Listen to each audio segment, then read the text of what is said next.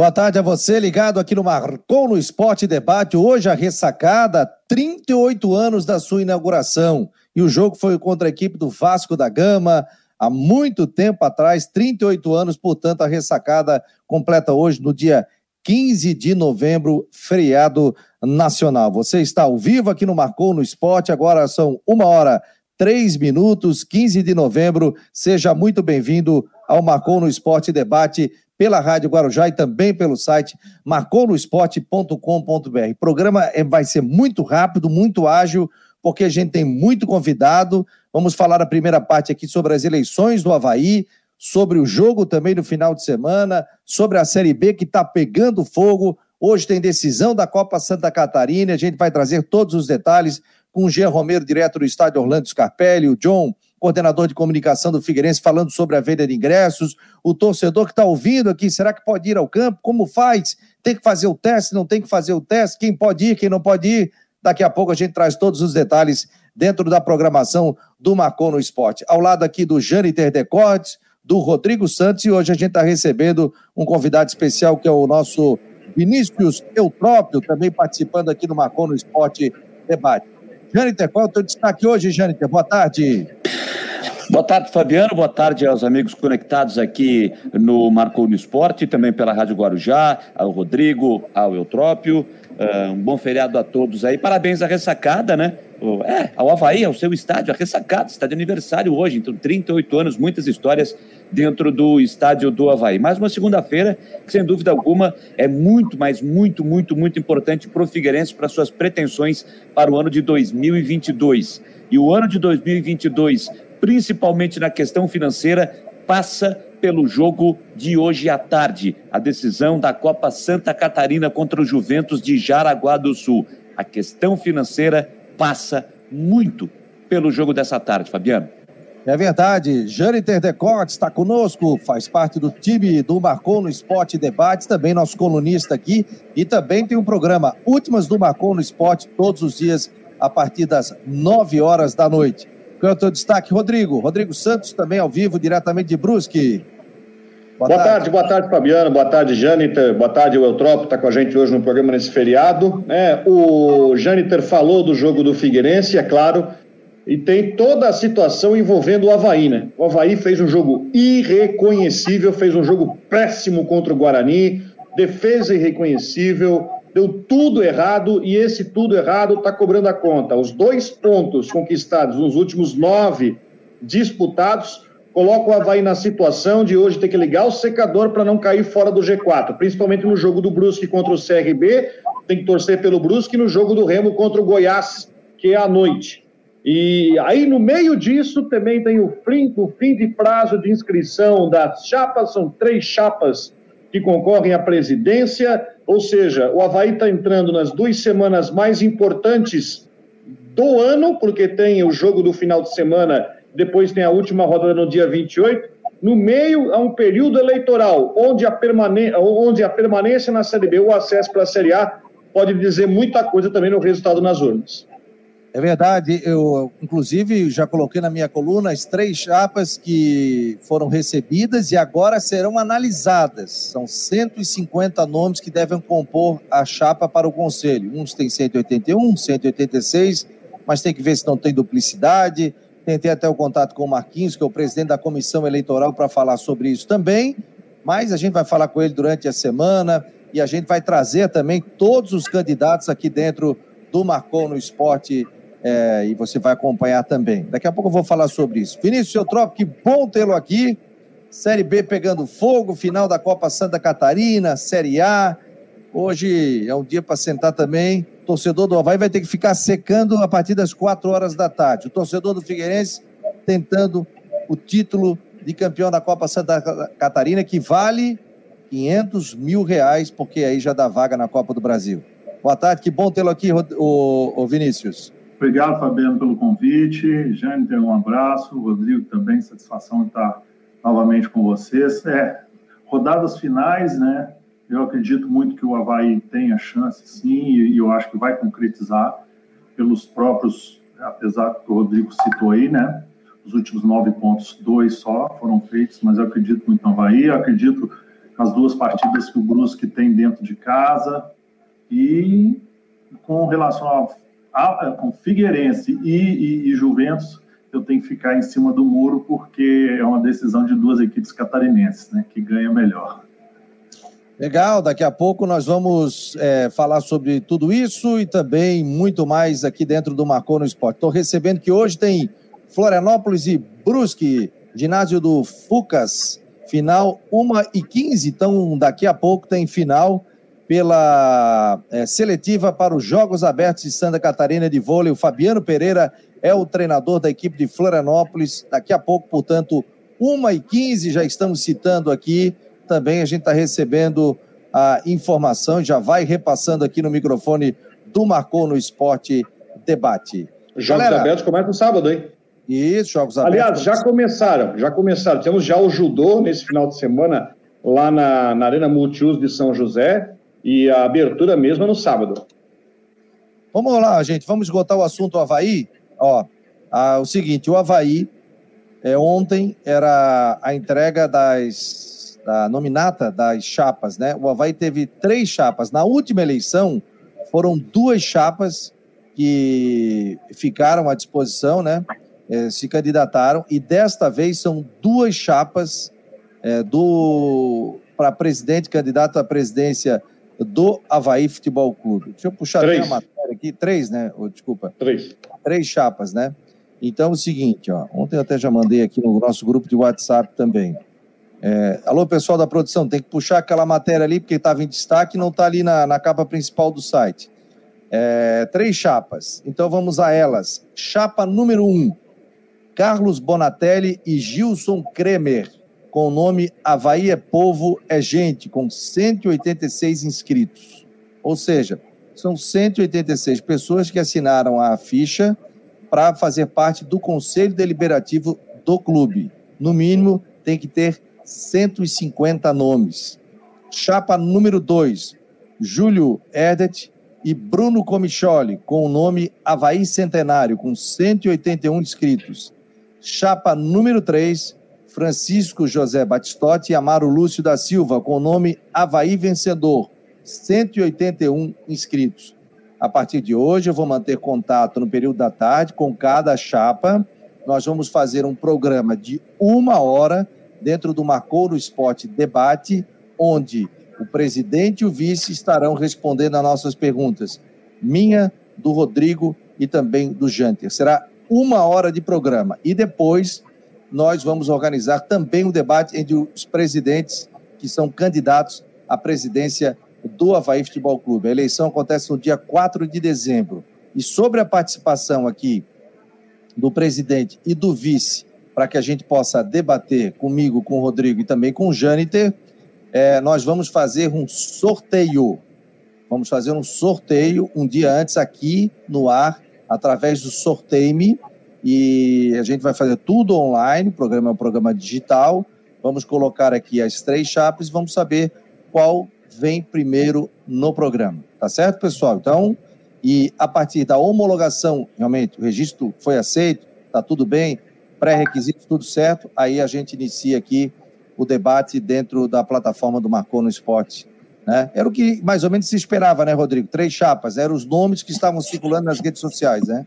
É, sim, mas agora vamos ver como é que vai ser o desdobramento disso, né? É, até eu acho que ter uma, uma tática inteligente, cada clube, cada chapa, perdão, escreveu 30 de gordura na composição do conselho para justamente evitar algum problema de inadimplência, é, duplicidade, enfim, para conseguir ter a chapa.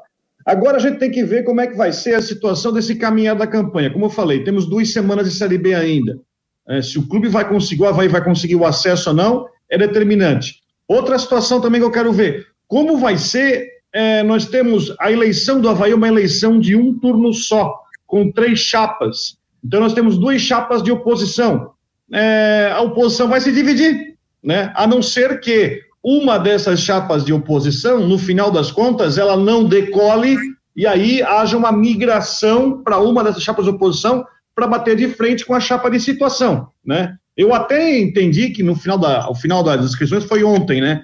Que de repente até poderia rolar algum tipo de acordo para que tivesse alguma uma só chapa de oposição. Mas não, são duas, inclusive de duas pessoas que estavam ligadas à diretoria atual. O Bonatelli estava trabalhando no, no Havaí até pouco tempo atrás, né? Então, nós temos toda esta situação agora, uh, com a oposição com duas chapas, vamos ver como é que vai caminhar a campanha, e principalmente, o principal cabo eleitoral do presidente Batistotti é o desempenho do time na Série B. Dois jogos, se conseguir o acesso, ganha um grande cabo eleitoral para conseguir permanecer no clube. Agora, se não conseguir o acesso, e aí vai ter um grande fator contra ele. E aí, Jane, a tua avaliação dessas três chapas?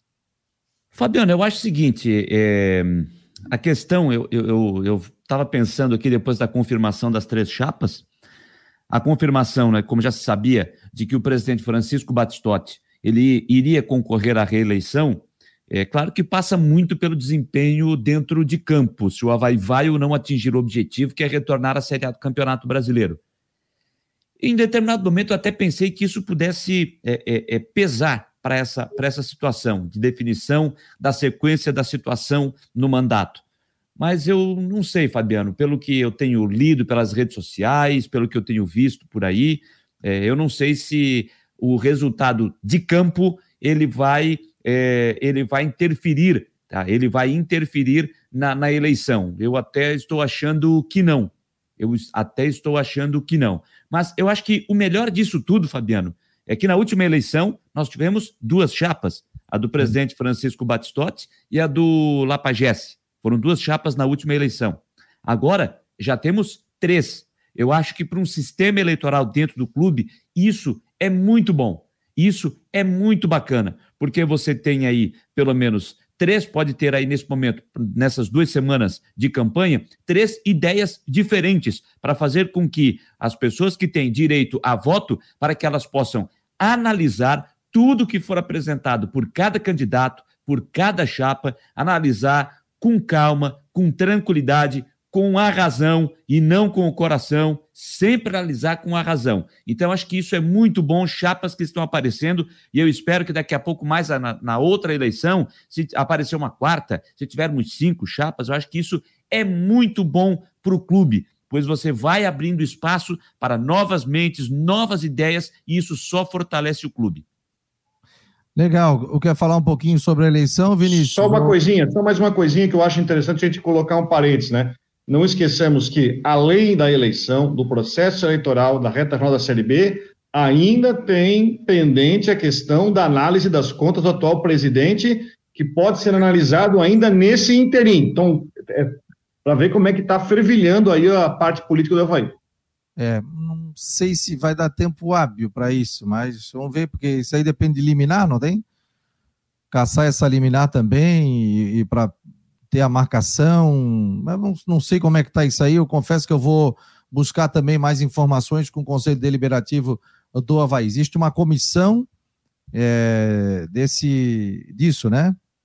E agora a gente tem que ver como é que vai funcionar é, sobre essa questão também. Mas o detalhe é o seguinte: registrou a chapa, estando tudo ok, nós vamos marcar individual e depois um debate também dentro aqui das plataformas do Marcou no Esporte debate. Tá bom, pessoal? E através de sorteio, nós vamos é, trazer cada candidato aqui com o seu vice e vai ter uma hora de programa. Quando abrir o programa aqui, 1 e 2, 1 e 1, ele já vai estar aqui dentro da nossa plataforma, a gente vai testar isso antes, para não, que não tenha nenhum tipo de problema e daqui a pouco ter problema de conexão também. Vai ficar tudo certinho e vai funcionar tudo certo.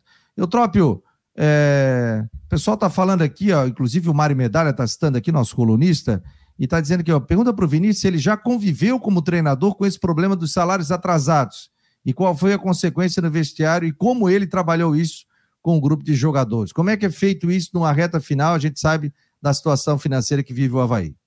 Ah, já convivi bastante, como jogador e como treinador, né? Treinador eu acredito que seja em termos de, de organização, bem pior, porque você acaba, é, reflete no seu trabalho. O que eu costumo dizer, aí eu tendo na minha cabeça como jogador, ah, o jogador faz corpo, corpo mole. Não, jamais. Você nunca vai deixar de entrar e dar o seu máximo. Você nunca vai deixar de treinar e dar o seu máximo. Mas pode acontecer no vestiário que ao invés de você estar tá falando do meia que você tem que marcar, de uma jogada, você está sentado às vezes no vestiário do seu companheiro e está falando coisas que vão tirar o foco. Pô, tem que pagar isso. Será que vai acontecer? Ó, se a gente ganhar. Então, é o dia a dia, em pequenos detalhes, que eu acredito que tire um pouco, o foco. No geral, você entrou em campo, você esquece disso. Mas existem as consequências a médio e longo prazo. É, e eu volto a dizer aquilo que eu falei no, no, no, programa passado que eu participei. Hoje em dia, é foco em objetivos curtos. É assim que essa geração de jogadores está acostumada. Né? Agora, o clube tem que dar garantia, tem que colocar a cara, a tapa ali à frente dos jogadores e ser sempre honesto. Acho que a melhor forma de lidar com isso, não só o treinador, eu, eu, eu tive né, situações assim no Santa Cruz, em 10 meses que eu fiquei lá, foram pagos dois salários nós conseguimos chegar às semifinais, conseguimos ser terceiro colocado da Copa Nordeste, mas chegou um momento irreversível, irreversível, porque também em 10 meses só dois salários, né? É, mas eu acredito que os jogadores tenho certeza, eles estão focados entre eles. Ó, oh, faltam duas partidas, gente, vamos dar a vida. Mas é importante que tenha, e eu acredito que tenha, né? Eu conhecendo um pouco do Chimenez, ele já deve ter reunido com os jogadores e deve ter colocado a real situação. É a melhor coisa que tem a se fazer. Tá aí o Vinícius Eutrópio. Deixa eu botar aqui já liberar o nosso Ronaldo Coutinho do tempo. Veio Coutinho, tudo bem, Coutinho? Capaz, eu tava na Praia Brava, no norte da ilha, peguei chuva na sexta, peguei um mormaço no sábado, não, não, inclusive, inclusive encontrei o, o Vinícius Eutrópio caminhando ontem, viu, Rodrigo? Aí o meu cunhado assim, não é o Eutrópio? Eu falei, é, Eutrópio, sobe. Aí fizemos um churrasco ali, a gente estava fazendo churrasco na sacada, foi um papo muito legal, né, Eutrópio? Ganhei o moletom, foi muito importante. A camiseta. Não, o papo foi bem melhor, né? Esse foi o presente mais. Tomou um, café da, tomou um café da tarde da sogra, comeu um bolinho de chuva da sogra. É, mas o. É, mas seria muito estranho você ganhar uma regata do Fabiano. Só poderia ganhar moletom mesmo, né? Do jeito que ele é frio. Não, não tava frio, Tropa? Não tava frio? Pô, tava frio. A sacada, rapaz, tava um frio do campo. Para ter uma ideia, no final da tarde, eu e o Tropa, a gente teve, tivemos que entrar para tomar um café na sala, porque senão ah, o café ia ficar gelado. Ronaldo Coutinho aqui, agora tem sol em Floripa, mas tá um vento no norte da ilha danado. Começa a chover amanhã. Boa tarde para a imobiliária Stenhouse no norte da ilha. Vender ou alugar, entre em contato com a imobiliária Stenhouse. Diga lá, Coutinho. Mas é que nem eu concordo com o Jâniter, o homem aí é friorento que, pelo amor de Deus, olha, ele só... Ele já, arranjou, até, ele já arranjou até uma ventania. É, ele, ele, só não ganha da, ele só não ganha da minha filha, que coloca casaco com 27 graus. O Tropa não tem vento aí na Praia Brava, Tropa? Ah, tem, tem. Não, hoje tem vento, hoje tem vento. E boa tarde é? Tropa também. Ó, o não. Rodrigo mostrando o Brusque, ó. Não, até tem muito bom também. Não, hoje o tempo, é, ele começou com chuva ali na região de Joinville, Blumenau, Brusque, pegou ali Camboriú, é, Floripa, eu acho que foi até Garopaba, se eu não me engano. Agora não tem nada, pela, pela imagem do radar, está tudo tranquilo. Foi o que eu falei nas rádios de manhã, até o início, meio, talvez até o finalzinho da manhã seria tempo com chance de chuva. Olha lá também ali, ó, que bacana. Ó. E no decorrer da tarde teríamos aí condições de, de sol, céu azul, talvez até passe a tarde toda sem chover. Amanhã entra a frente fria, para você ela se aproxima, na realidade ela vai entrar mais é. na quarta-feira. Vai ser um dia mais quente amanhã, mais abafado, mas dentro do normal de novembro, então vocês vão ter que ir susto. dentro do normal que vocês têm aí na região, e a tendência é que a gente tenha condições de, então, chance de chuva na terça, alguma coisinha, ou madrugada, amanhecer ou final do dia, por causa do calor. Na quarta vai ser um dia quente também, aí a chuva entra final da manhã, tarde e noite e mantém na quinta. E parece assim, por um descuido de São Pedro, eu vi ali no planejamento dele, ele está indicando que sexta, sábado, domingo, segunda, terça, quarta da semana que vem, sol. Uh, rapaz, fala baixinho isso aí, cara. Fala até, baixinho. Até em Brusco, como vai ter que usar fator 100. É? Não, mas ele vai estar tá aqui narrando jogos abertos, cara. Vai ser onde os jogos abertos? Aqui na Grande Florianópolis, São José. São José. Oh, vai, vai ser ter... bom, porque o atletismo começa quando? Mas o atletismo é lá em Timbó, vai ser no final de semana.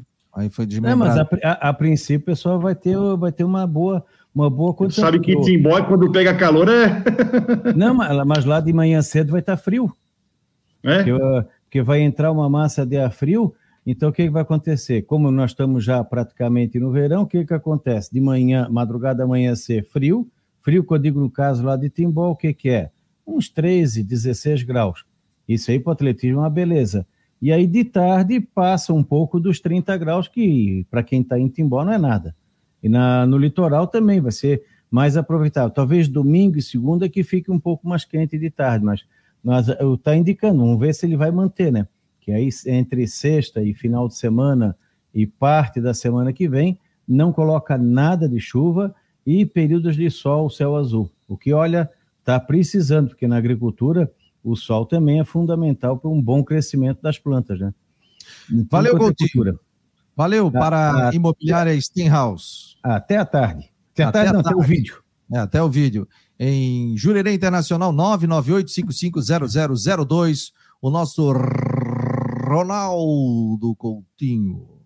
Tá aqui, ó, vamos botar de novo aqui o Eutrópio no ar. Gente, pincelada no Havaí, porque nós vamos entrar, hoje tem Copa Santa Catarina, daqui a pouco o Jean Romero ao vivo, direto do Scarpelli, vamos ter o John também, coordenador de comunicação, falando sobre ingressos, sobre a venda de ingressos.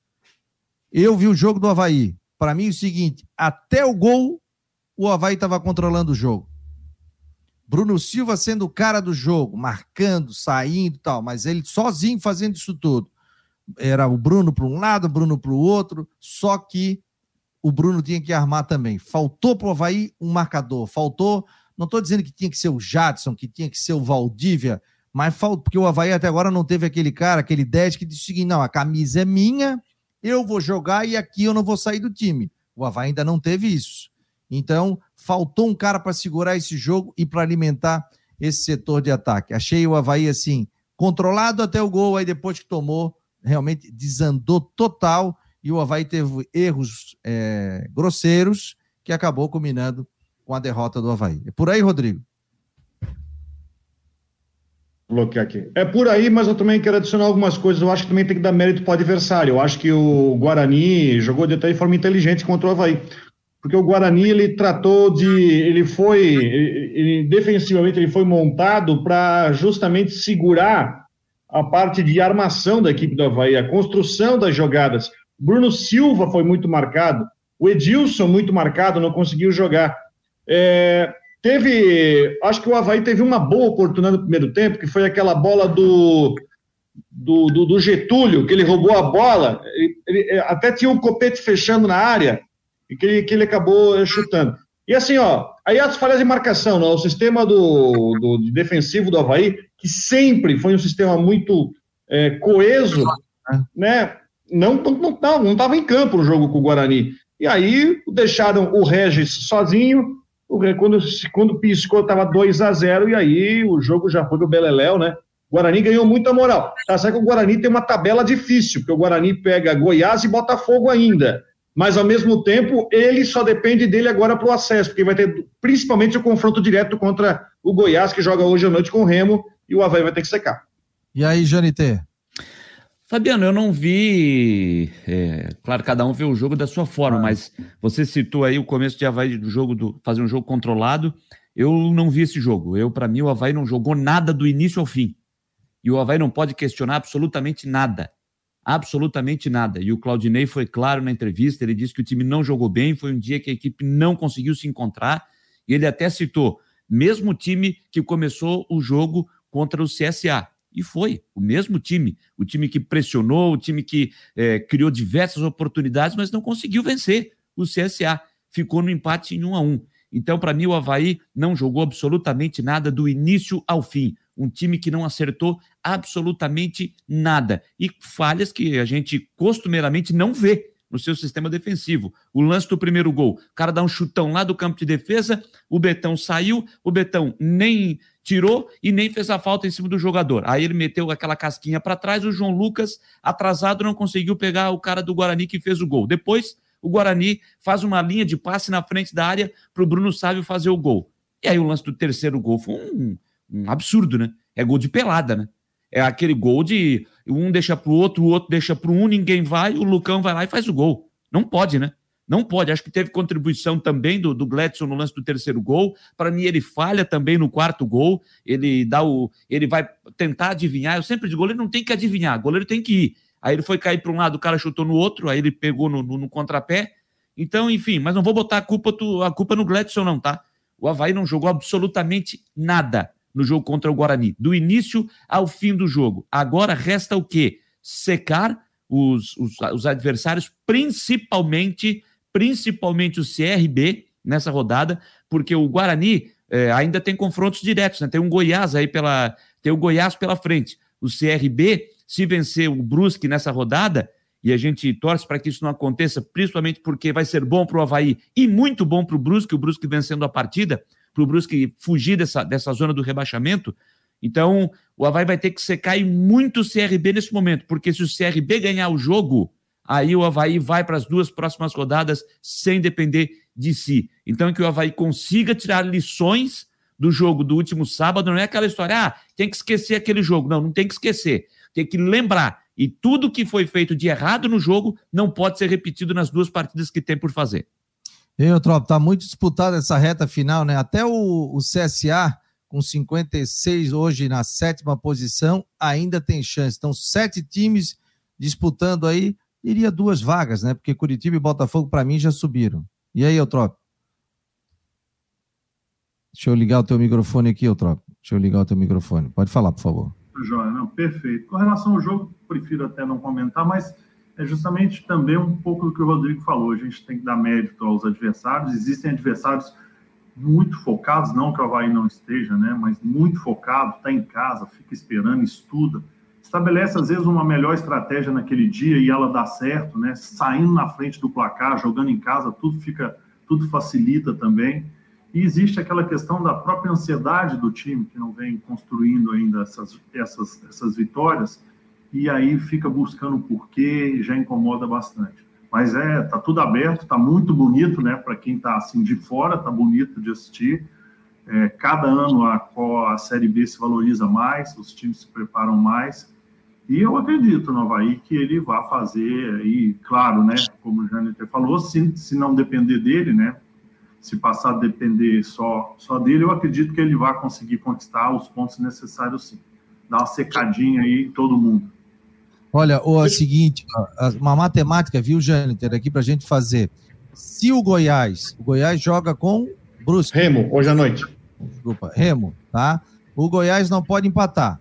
O Goiás tem que perder esse jogo, porque ele tem 58, só que tem uma vitória a menos que o Havaí. Então, se, se ele ganhar, ele já vai a 61. Então, o Goiás não pode ganhar. O CRB pode empatar.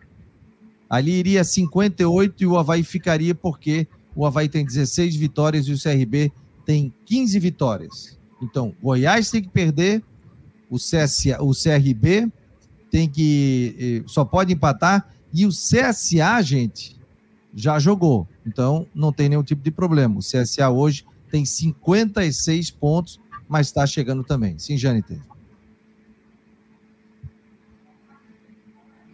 Janiter? Não, tá, tá mudo? Tá mudo, tá aí mudo. Ah, tá aqui. Muito Agora. bem. O, só para dizer o seguinte, né, Fabiano? O, o, tanto o CRB como o Goiás, eles têm times que nesse momento estão é, lutando contra o rebaixamento. Então, esse é um fator, podemos dizer que, entre aspas, positivo para o Havaí nesse momento, porque o, o, o, Brusque joga em casa e vai jogar com o Remo que está lutando para subir, mas o Brusque precisa dessa vitória. O Brusque precisa dessa vitória e depois torcer para torcer para que ele consiga recuperar os três pontos no julgamento na quinta-feira, lá no STJD no Rio de Janeiro. Então, o Brusque precisa começar a fazer a sua parte dentro de campo também e não ficar só na dependência daquilo que vai vir do tribunal na próxima quinta-feira. Então, o Brusque precisa dessa resposta. Então, o CRB, uma das vantagens para o Havaí é esse ponto aí, de o CRB ter o Brusque, que está lutando contra o rebaixamento, e isso vale também para o Goiás, que tem o Remo, que nesse momento é o 15 com 41 pontos, né? Então também é outro time que é, precisa da vitória para dar uma ficar numa situação um pouco mais, entre aspas, confortável nessa luta contra a queda. Então, CRB e Goiás, eles têm adversários pesados pela frente na luta contra o rebaixamento. O Brusque, pode até, o Brusque pode até passar o Remo hoje, né? Uh, se o Brusque vence o CRB e o Remo perde para o Goiás, o Brusque passa no número de vitórias, até está pressionado porque o Vitória ganhou ontem do Cruzeiro 3 a 0 Queria fazer uma pergunta para o Eutrópio, que eu acho, acho, eu gostaria de ouvir uma posição, uma resposta de um treinador sobre isso. É, o Havaí, nesses últimos jogos do brasileiro, nos últimos jogos, desde o início do campeonato catarinense, é, muita gente questiona o Gledson, o goleiro que, que cá entre nós, até a gente conversou com isso várias vezes, eu não via motivo para você tirar o Gledson. Agora o Gledson voltou a falhar alguns gols. Eu queria te ouvir, é, Eutrópio. A gente sabe que goleiro falhar é do jogo, mas a gente sabe que para um goleiro ser trocado não é tão simples assim. Na tua visão de treinador, qual é o ponto de inflexão e a partir de que ponto você entra na situação de pensar em trocar o goleiro do time titular? Ah, boa pergunta. É, o goleiro, normalmente, você passa, mesmo sendo o treinador e o chefe, né, digamos assim, você passa muito isso para o treinador de goleiro. Ele te dá o feedback, esse está melhor, esse aqui pode escalar. Chega determinado momento que a coisa fica meio apertada, você tem que entrar no circuito. E aí são algumas características: confiança, confiança sua, liderança, confiança da torcida, né? Algumas coisas, por exemplo, quando eu cheguei no Figueirense em 2013, o goleiro titular era o Neneca, não sei se vocês lembram. Sim. E ele vinha sendo um pouquinho contestado. Ele jogou comigo dois jogos ou três. Quando nós perdemos de 3 a 0 para o Asa, lá em Arapiraca, a gente tinha um goleiro que pouca gente conhecia, que era o Thiago Volpe. Eu senti uma energia tão grande nele e eu também ouvi várias pessoas. E eu levei muito em consideração o que a torcida sentia com o Volpe, a relação dele e o entusiasmo que ele estava naquele momento. A gente precisava muito mais de um cara positivo do que um grande goleiro. O Volpe não estava formado e não estava preparado. Não estava.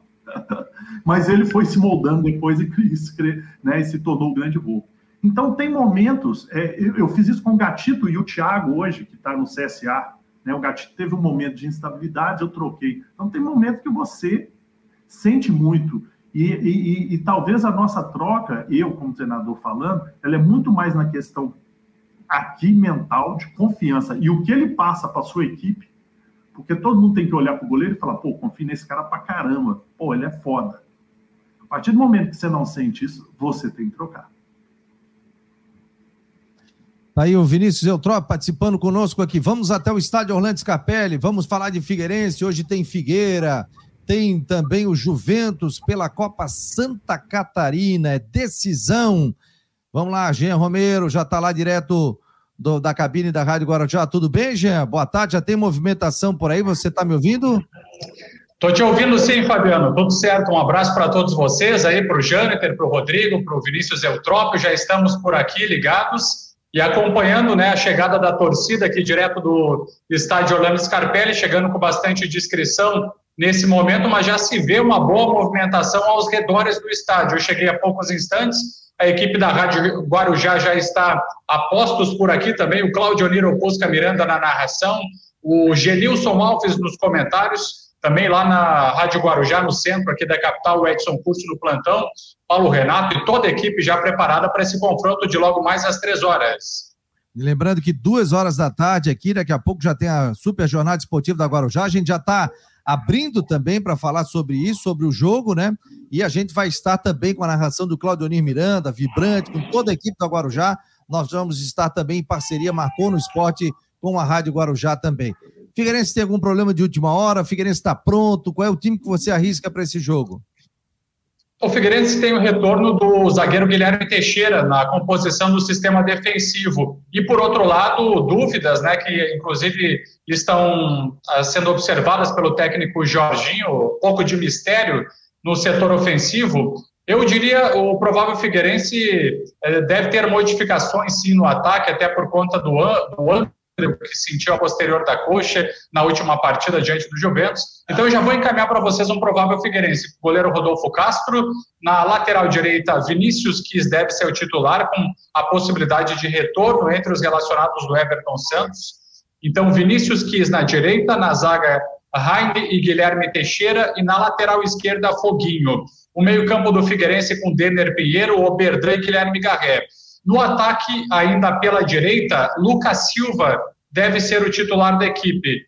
Pela esquerda, aí deve entrar Tiaguinho. E no ataque, o centroavante né, da equipe deve ser o Bruno Paraíba. Tem essa questão do Andrew, fica na dúvida entre Andrew e Tiaguinho. Eu acredito que o Andrew né, ele não tenha condições ainda de jogo, mas enfim, é um mistério que está sendo feito pela comissão técnica e esse é o provável Figueirense para o jogo de logo mais aí, pessoal. Rodrigo, Jane, Tereotrop, fique à vontade para bater um papo aqui com o Jean Romero. Ah, eu acho, eu acho que o, se o André realmente ficar fora, e, e, baseado no que disse o Jorginho depois do jogo, né, Jean? Ele disse que achava difícil, né? O aproveitamento do André, porque é lesão na coxa, a gente sabe que lesão na coxa não é tão simples assim, a recuperação não é tão rápida. Por mais que nesse momento você diga o seguinte: ah, mas vale troféu, depois ele vai ter um tempo para se recuperar, enfim. Mas de repente você bota o jogador que não está 100% e com dois, três minutos estoura de vez você já perde o jogador logo de cara. Então, para um jogo como esse, eu acho que você não pode botar um atleta que tá, é, uma, não tem uma garantia de, de 100% recuperado.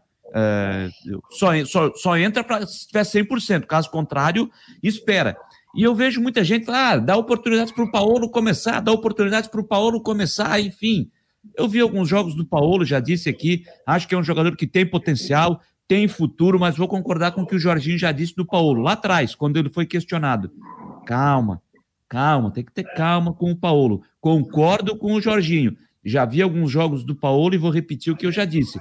É um jogador que tem potencial, mas alguém tem que chegar e às vezes dizer para o Paulo: Paulo, futebol, na maioria das suas vezes, ele é coletivo. Lá, uma vez ou outra, você pode resolver no individual. E algumas situações que eu já vi do Paulo, está querendo resolver mais no individual do que no coletivo. E acho que esse é um ponto que precisa corrigir do garoto.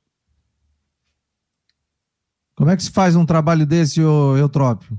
Um, principalmente uma decisão, como é que é isso? Você que já viveu tantas decisões. É, essa questão da lesão é complicada, porque além de você perder o jogador, você vai perder uma parada hoje, né? É a parada também. Isso, isso tem que fazer parte do planejamento. É, com relação ao Paulo, é, o Jorginho está no dia a dia, é difícil a gente dizer, mas às vezes, se ele não tem uma opção, eu sou sempre assim: o melhor vai começar jogando e pronto. Mas às vezes, nesse caso dele não estar ainda preparado, quem sabe disso é só o Jorginho, é melhor você segurar para ele modificar o jogo durante a partida. Eu vi um ou dois jogos do Figueirense, quando ele entrou durante a partida do segundo tempo, ele deu uma modificada. Eu não sei se o Figueirense tem mais jogadores com essa característica para fazer o que ele faz nesse momento. Né? São é um jogo só, é, é importante demais para os dois clubes, nossa, né, para o Juventus e para o Figueirense. Então, momento aí agora é de ter calma, é, trabalhar em cima do que já foi feito, né? Não adianta você inventar nada, né? Quem trabalhou, trabalhou. Quem vem com a postura vai manter a postura. Claro, as estratégias são diferentes das posturas e é, espero um bom jogo aí, né? Eu vou, eu vou acompanhar aqui e espero um bom jogo. Mas é isso, dá muita confiança para os jogadores. Fundamental o jogador estar com muita confiança, mas com respeito ao adversário. Ô, ô Eutrópio, aproveitando, até porque você é o atual campeão da Copinha, né, com o Joinville no, no começo do ano. Só que dessa vez o regulamento é diferente, não tem pênaltis. Né? O Figueirense está jogando pelo tá jogando pelo empate. Como isso é tratado num pré-jogo? Porque você tem uma vantagem. O empate, se você não tomar gol, você é campeão. Né? Como, é, como isso é tratado na semana da, da, de uma final? É, eu digo que o jogo ele é feito de fases dentro do jogo. Por exemplo, os primeiros 20 minutos, estou citando aqui, tá, aleatoriamente, pode ser 15, 20 mas os primeiros 20 minutos não vai ter nada a ver com os 20 minutos finais, com certeza, que não vai ter nada a ver com os 20 minutos iniciais do segundo tempo. Então, na verdade, você trabalha o seu time normal, no seu dia a dia, as jogadas, fase defensiva, fase ofensiva, mas durante a semana você tem que trabalhar os momentos do jogo. É isso que eu digo. Às vezes você está ali ganhando um jogo, ou você está jogando por aquele resultado que vai te dar o título nos últimos 10 minutos, é natural que o outro time se atire, né? E aí você tem que estar tá preparado para aquilo. Se você não treinou isso durante a semana, com certeza você vai sofrer suas consequências. Numa partida dessa, é normal você jogar, joga normal, joga para ganhar, sai para o resultado logo de cara para matar. Né? Eu volto a lembrar aqui, quando nós somos campeões em 2014, nós fizemos um bom jogo contra o Criciúma aqui, Criciúma tinha um timaço, estava na Série A também, ganhamos aqui em Florianópolis, e lá eu tenho uma entrevista meio é, petulante, falei, ó, com 20 minutos a gente vai fazer 2 a 0 lá, não vai ter jogado por empate nada, né? Claro, fiz, fiz uma estratégia, né? E acabou dando certo, porque 20 minutos a gente estava com 2 a 0 mesmo. Mas assim, com certeza o, o, o Figueirense vai jogar sem o regulamento, não vai se atirar, mas vai jogar faltando 15, 20 minutos ou 10 minutos. Se precisar, aí sim ele vai, vai se defender, porque é natural até que o próprio adversário se atire. A gente está recebendo já o John, coordenador de comunicação do Figueirense, marketing também. Já posso chamar aí, John? Tá ok? Tá me ouvindo? Dá um sinalzinho de ok aí. Tá ok, né? Vamos lá. Até o torcedor que nesse momento está aqui acompanhando a gente vai perguntar: pô, e aí ingresso? Tem ingresso ainda à venda? Não tem? O que, que o torcedor tem que fazer? E aí, John, tudo bem? Boa Esse tarde. Cara é bom, hein? Esse cara é bom. Boa, Boa tarde a todos vocês aí, Fabiano. Toda a galera aqui do, do Marcou. Não posso deixar de mandar um abraço especial aqui para o meu grande amigo Vinícius Eutrópio, um dos grandes ídolos da história do Figueirense, como jogador e como treinador, né? Que é mais difícil ainda, dos dois lados aí, ter esse, esse carinho do torcedor. Vinícius, grande abraço a você aí. Ô, Fabiano, tem ingresso sim, tá? O movimento tá bastante grande aqui nas bilheterias, aqui na frente do estádio, na, na, na rua Maitá, principalmente. Tem bastante gente ali. A galera já naquele famoso churrasquinho, né? Tomando uma cervejinha, uma aguinha, um refrigerante. Tá aquele clima de jogo bacana, aquele aquece aqui do lado de fora, aquele esquenta legal. Tem ingressos ainda, Fabiano. A capacidade do estádio, quase 20 mil torcedores, é a capacidade do estádio Orlando Scarpelli, então 50% desse público, temos aí pouco mais de 9.500 ingressos, né? É, 9.500 pessoas que poderão ter acesso. O Figueirense tem 4.100 sócios adimplentes, então cerca de 5 mil, pouco mais de 5 mil ingressos aí à venda. Mais de 2 mil ingressos já foram vendidos e a gente percebe um movimento grande aqui na frente e esperamos um público legal hoje, Fabiano. E, Rodrigo, quer fazer uma pergunta? Jâniter, é só para encaminhar, porque eu já recebi muitos WhatsApps aqui também. Quem é que pode ir? Quem é que tem que fazer o exame? O que, é que o torcedor tem que apresentar no momento de comprar o seu ingresso e também de ir no Scarpelli?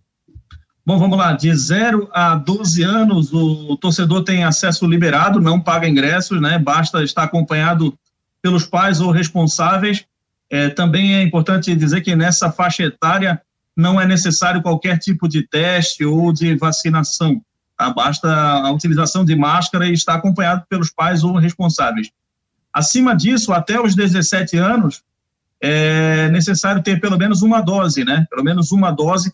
É, não temos mais aquele, aquela questão de esperar os 14 dias, né? Que acontecia até alguns jogos atrás aí. Então, o torcedor que tomou a primeira dose vem aqui, pode apresentar pelo Conect SUS ou a, a própria carteirinha, né? Do, do, seu município, da sua cidade, é, mostrando aí essa vacinação. E acima dos 18, né? 17 completos para cima, 18 anos, ah, para cima é, duas, as duas vacinas, as duas doses da vacina, né, o ciclo completo, ou a dose única, né, em alguns casos, ah, também não precisa aguardar aquele, aquele período dos 14 dias, basta com, ah, mostrar realmente o ciclo vacinal completo aí com a carteirinha ou pelo Conect SUS. Tem algumas perguntas ainda, Fabiano, para a gente esclarecer aqui sobre cadeirantes, né, que sempre tem acompanhamentos a outros portadores de deficiências que tem as suas gratuidades garantidas, né? Então o Figueirense é, sempre fez isso e mantém, claro, uh, no portão 11 aqui do Estádio Orlando Scarpelli pela Avenida Santa Catarina. E muita gente chegando, Fabiano. Eu posso dizer para você que tem muita gente chegando realmente. E hoje, só, e, e hoje só para colocar, só para lembrar, né, John, você conversava conosco na sexta-feira, que hoje todos os setores estarão disponíveis, exceto o setor visitante, né? Isso, setor A, que é o setor das sociais, aqui a coberta do Estádio Orlando Scarpelli, com seu valor normal, né, de R$ reais inteira, 40 a meia entrada. Nos demais setores, a gente tem a promoção, né, então fica R$ reais nos setores B, o tobogã, que vai ser reaberto novamente, até por conta da demanda do público, para a gente evitar aglomeração também no setor C, né? Então, o setor, o setor B também aberto, é, o setor C, que é a grande arquibancada central, e o setor D, a curva, próximo ali onde costumam ficar os visitantes aqui do, do estádio. É, 20 reais nos setores descobertos, 10 reais a meia entrada. Qual é a carga de ingressos hoje? É, só para ter uma ideia, porque tanto o decreto vai e vem, né? Essas questões eu quero saber, até para tirar uma dúvida. Qual é a carga de ingressos que vocês têm hoje? Sim, é pouco mais de 5 mil ingressos, Rodrigo. porque nós temos 4.100 sócios e nós aqui, foi uma opção do Figueirense, em não fazer o check-in para o sócio torcedor. Porque se nós temos espaço no estádio adequado para isso, e não é um costume nosso fazer, né, durante o ano, a gente também, até lá no começo, vocês vão lembrar, nós lançamos uma campanha dizendo que o Figueirense iria privilegiar os seus sócios, né? Então a gente não faria isso do, do check-in, que a gente acredita que seja uma etapa a mais, né, uma dificuldade a mais para os sócios torcedores. Tem muita gente que não está ambientada, familiarizada com a questão da internet. Então, justamente para priorizar o nosso sócio torcedor, o Figueirense garantiu o acesso de todos os sócios torcedores adimplentes e uma carga pouco superior aí a 5 mil ingressos. Uma hora e 48 minutos, esse é o Marcou no Esporte Debate, aqui pela Rádio Guarujá e também pelo site marconosport.com.br, em todas as nossas plataformas, Twitter, Facebook, YouTube, estamos ao vivo também dentro do site, com imagem, também na nossa rádio web do Marcou no Esporte, você pode baixar o aplicativo também do Marcou e também da Guarujá, e aí você pode ouvir. Ou seja, estamos em todas e também nos 1420. Daqui a pouco tem o um comando do Claudionir Miranda do grande jogo da final da Copa Santa Catarina, jogo marcado para três horas da tarde. Estamos recebendo o John, coordenador de comunicação e marketing do Figueirense, o treinador Vinícius Eutrópio, o Rodrigo Santos, que sempre está conosco, o Jâniter Decortes e também ao vivo, direto da cabine da Guarujá, o nosso querido Jean Romero. Mais algum detalhe a acrescentar? Jânita, quer fazer alguma pergunta? É, ficou alguma dúvida? O Jean Romero também, fica à vontade aí para a gente liberar o John, que eu sei que ele está na corrida. É, só para. Não é nem questionamento, é só o John lembrou e eu vi até na, na, na no material que, que o Figueirense postou pelas suas redes sociais, para lembrar o torcedor que está 20 pilinha, está mais barato do que 3 litros de gasolina, né, John? é verdade, a gente tem feito esse tipo de provocação, né, Jâniter? Até parte de uma, de uma nova estratégia de comunicação aqui do clube, né? Lançamos o um novo slogan aí, não é tão, tão novo assim, mas o Figueirense está abraçando novamente essa questão de o time do povo. Então, numa linguagem bem popular, bem descontraída, a gente está com um sucesso tremendo aí, rapaz, com o Patrick, que é, é, o nosso fotógrafo aqui da nossa, da nossa equipe. Mas hoje aqui, vocês sabem que a gente cabe, cobra o escanteio e corre para cabecear, né? Então. Vai perder, vai perder. Aliás, vai o Patrick, já, Patrick tá é. artista, né, John? Tá Patrick, valorizando o passe dele. Ele tá valorizando ah, o passe dele. Vai ser difícil segurar o negócio. Ele dançando com a bandeirinha lá. Foi um negócio fantástico, né? Mas é isso aí. Graças a Deus está tendo um resultado bastante positivo. A galera está engajando, né? Está entendendo qual a proposta, a nova proposta da comunicação do clube. E quem sabe, quem sabe, se Deus quiser, vamos ser coroado hoje com um título aqui que é sim muito importante, viu? Tem muita gente aí, pô, mas a Copa Santa Catarina é muito importante para o Figueirense, para o momento do clube, para a história do clube, pode transformar a próxima temporada, né? A temporada de 2022 aí com a Copa do Brasil.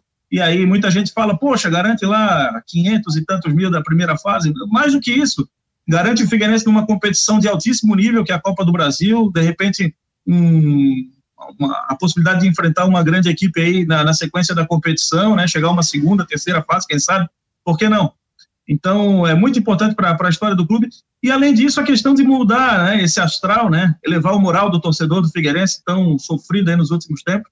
Quem sabe um, um pontapé inicial para um recomeço do Figueira. Jean, algum detalhe aí, Jean, acrescentar? Diretamente Nossa, da Catarina já. Deixar um abraço né, para o John, que está conosco, e falar também a projeção depois da final da Copa Santa Catarina. Como é que fica a situação, por exemplo, dos jogadores? Entram em férias no mês de dezembro, tem a reapresentação em janeiro, enfim, para a gente acompanhar tudo isso, né? Um planejamento começa a se pensar, John. Bom, isso ah, vamos informar, obviamente, né? Momento oportuno aí para frente, mas o que eu posso adiantar para vocês é que alguns atletas o Figueirense vai manter fazendo atividades, treinamentos para que tenham as férias um pouco adiante aí, mais para o final do mês. Uh, o calendário do Figueirense inicialmente pode haver alguma mudança, mas é de, de representação aí no início de janeiro. Então, alguns atletas, obviamente, né, que têm vínculo maior com o clube, vão fazer um trabalho diferenciado. Outros que têm o vínculo encerrando agora, obviamente, né, serão, serão liberados aí para seguirem a, as suas vidas. Valeu, John. Obrigado aí, sucesso e bom jogo aí, cara. Boa sorte. Valeu, gente. Um abraço para todos vocês aí, né? O, Jean, que está aqui pertinho, daqui a pouquinho a gente vai bater um papo, o Jâniter, o Rodrigo, você, Fabiano. E mais uma vez deixar um abraço aí para o meu grande amigo, né? Que além de ser um parceiro aqui de Figueirense, um ídolo meu como torcedor, como jogador e como treinador, é um cara fora de série. Grande treinador, grande profissional, Vini seu troco. Abraço. Um abraço, querido. Obrigado. Tá aí o John, coordenador de comunicação e marketing do Figueirense, ao vivo do Scarpelli. Faz uma panorâmica, panorama pra gente aí. Dá para botar um, mostrar a imagem pra gente. Um ambiental? É, ambiental aí do, do, do Figueirense, também da cabine da Guarujá. Vamos nessa, então. Vamos lá. Eu estou aqui, ó, numa cabine, inclusive, é mais separada, viu, pessoal? Porque a, a equipe da Guarujá também está na comunicação, fazendo testes ali de microfone para o início do A Caminho do Estádio às duas horas. Então, eu estou numa cabine um pouco separada aqui, mas deixa eu mostrar já para vocês o público aqui do estádio Orlando Scarpelli, ó. Aqui na parte, por exemplo, das sociais, a gente já vê um pouco aqui ó, a presença da torcida com inscrição e fazer uma panorâmica aqui do estádio também, ó, movimentando, mostrando aqui, ó, a chegada por enquanto discreta, como o John Léo falou, tem bastante pessoas ainda fora do estádio, né, bastante torcedores, e a gente faz esse panorama. Ali no gramado, alguns repórteres já trabalhando por ali, a, o pessoal da Federação Catarinense de Futebol e aqui na social também a torcida aqui com, uh, chegando aos poucos, já que os portões estão abertos, né, pessoal? Desde a uma hora da tarde, os portões estão abertos aqui no estádio é, Orlando Scarpelli. Então, e lembrando, né, torcedores, se porventura algum torcedor atrasar, a torcida pode chegar até as 13h30, né, o horário limite, então, para chegar aqui no estádio. A 13h30 horário limite para chegar. Isso, 13 e meia, essa é a informação. Então, para quem porventura daqui a pouco tiver algum atraso, é, 13 e meia até esse horário o pessoal pode entrar, o torcedor pode entrar aqui no estádio Orlando Scarpelli.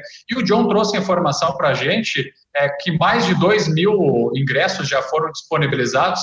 Então, com certeza, na, hoje na final é, da Copa Santa Catarina será o maior público do estádio desde a volta do futebol, né, desde as, a situação da pandemia, a volta do torcedor aos estádios o Scarpelli vai receber com certeza hoje o maior público nessa final diante do Juventus, na partida de logo mais às três horas.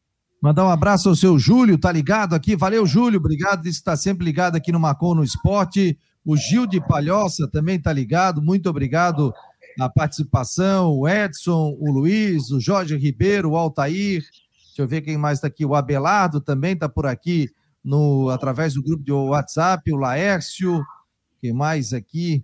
Tem mais gente, tem mais gente. O Nilson, obrigado. Márcio Luiz, é outro que também está ligado. Muito obrigado pelo WhatsApp. E também a galera que está aqui nas redes sociais, o Sandro Freitas, o José Lima, quem mais aqui? O Mário Malagoli. O Mário Malagoli tá, sempre está por aqui. O José Lima, José Francisco Vieira, é o Carlos Augusto Rosa, quem mais aqui? O, o João Porfírio, o Euclides, o Leonir, o Nailton, o Aloísio, obrigado a todo mundo que está ligado aqui, o Guido também, o nosso querido Mário Medalha, colunista aqui do Marcou no Esporte, no final do jogo, tem um material do Mário Medalha falando sobre essa, esse jogo do Figueirense diante da equipe do Juventus, a final da Copa Santa Catarina. Você até colocou uma matéria no site, né? Falando sobre a ter... o Figueirense pode conquistar pela terceira vez a Copa Santa Catarina, né? Exato, já que conquistou em 1990 diante do Brusque. Olha a foto que eu mandei, Fabiano. 1990 diante do Brusque, viu, pessoal? E também 1996. Na campanha de 96 da Copa Santa Catarina, o Figueirense que teve sete vitórias, três derrotas, consagrou a taça diante do, do Criciúma, uma vitória de 2 a 0 jogando no, no, sul do estado. E hoje tem essa oportunidade de conquistar o terceiro título da Copa Santa Catarina, o que é super importante para o clube para terminar bem a temporada diante de um 2021 que foi bastante complicado aí para o Figueirense. E que certamente, né, Fabiano, será um jogo bem melhor do que o da última quarta-feira, porque a condição do gramado, a gente já falou disso aqui, a condição do gramado no João Marcato era muito ruim por, por conta da chuva, o gramado muito prejudicado e o gramado do estádio Orlando Scarpelli está em melhores condições, com um dia bonito, com sol aqui, é, pelo menos na Grande Florianópolis, não aquele solão, não aquele sol todo, né? Mas pelo menos deixa a condição do gramado em perfeitas condições para a partida de logo mais. Então, tecnicamente, não tenha dúvida que o jogo será bem melhor do que o jogo da última quarta-feira, jogo que terá a arbitragem do Ramon Abate Abel. Ah, o Vinícius Eutrópio quietinho na dele e tal. Tá aí, ó. Quem é que levantou a taça em 1996? o capitão do Figueirense, mostrando a imagem, né? Recebendo a taça de campeão da Copa Santa Catarina em 1996. Que momento, hein, Eutrópio? É verdade, mas baixo com tudo que vocês falaram. A importância desse acesso ou desse título foi muito importante. Obrigado aí pelas imagens foi muito importante porque nós abrimos o caminho para a Copa né, do Brasil, jogamos com o Santos, entrou dinheiro para o clube, estava muito desacreditado. Depois veio um grupo através do Zé Pequeno, né, que foi o presidente no outro ano, já colocou as contas em dia e o Figueirense se deslanchou. Era um momento difícil financeiramente e que ali se deu realmente um pontapé para a mudança em cima de um título da Copa do Copa de Santa Catarina. Ah, o José Carlos Silva depois foi é, presidente e o, o, ele é que saneou, né? O José Carlos Silva saneou todo o Figueirense para a entrada daí da, da gestão do Paulo Prisco Paraíso, né? Então, então a importância ó, de uma no osso. É. Quem botou... era o treinador desse time, Tropa? Lembra? É do Solauro Búrigo. Fantástico. Ô, Solauro. Perfeitamente. Olha, Olha o nosso um motivador acho que faltava quatro, cinco partidas, a gente tinha pedido uma, ele reuniu todo mundo e falou: olha, esquece, eu não vou mais dar treino, não vai dar nada, a gente não vai ganhar merda nenhuma, vocês não têm capacidade. Então, assim, ó, para mim deu. Aí hoje, como treinador, eu entendo tudo que ele falou. Nós nos reunimos, falamos, vamos mostrar para esse velho, que é muito meu amigo, eu tenho ele como um pai. Vamos sim, vamos mostrar, reunimos e vamos, e ganhava uma, duas, até ganhar do Cristiano. E era isso que ele queria, na verdade, né? O, eu, eu, eu, devia ser, olha, o Vinícius, perfeitamente, passou o ponta lá, joga lá na grade, meu filho, perfeitamente. É, ele me ouvia muito, ele, eu era praticamente um auxiliar dele naquela época, né? Por oh, dificuldades. A... a... gente, eu, eu relembrei hoje que a gente colocava aqueles galões, né? Eu dei a ideia de colocar os galões em cada entrada e cada jogador que não estava relacionado ficava com um galão com o uniforme do Figueirense fora e os jogadores e os torcedores iam colocando moedas, e depois do final do jogo a gente abria os seis galões e dividia igualmente para todos 33, entre massagistas e médicos. Só que naquela época dava 16 mil pessoas, 15 mil pessoas, então deu uma boa graninha para a gente, né? Até isso nós, a gente já fez aí. Olha, a, a, Ana Lúcia sempre participa do nosso programa aqui, é a irmã do Lauro Búrigo, está sempre ligada, tem casa, Ana Búrigo, né? tá sempre ligada com a gente. Um beijo para ela, beijo de toda a família. Seu Lauro aí faz muita falta, gostava muito de ficar conversando com ele e ele contando muitas histórias. Vinícius, obrigado pela presença aqui no Marcou no Esporte Debate e estamos aqui. As portas sempre estão abertas para ti. Aliás, o Vinícius foi o nosso primeiro comentarista esportivo quando a gente fazia o programa no período da noite. Obrigado, Fabiano, pelo convite. Um abraço, Rodrigo, Jane. Jean, Grande abraço também. É, agradeço a oportunidade, estou sempre à disposição aí. Parabéns pelo sucesso do trabalho de todos vocês. Obrigado. Tá aí o nosso querido Vinícius Eutrop participando. Jean, fecha daí. Obrigado ao Jâniter, também ao Rodrigo Santos. E lembrando que hoje tem as últimas do Marcou no Esporte Debate ao vivo aqui pelas plataformas do Marcou. Fecha daí, Jean. O Jean ficou congelado. Mas vem aí o Claudionir Miranda, tem o Genilson Alves, tem o Edson Cúcio, toda a equipe da Guarujá. A partir de agora estaremos em parceria também com o site do Marcou no Esporte Debate. Você acompanha a super jornada esportiva da Rádio Guarujá e também do site marconosport.com.br. Não esqueça, à noite tem últimas do Marcou no Esporte com o Jâniter Decordes e vem aí a super jornada esportiva da Rádio Guarujá, em, junto com o Marcou no Esporte. Um abraço e até amanhã.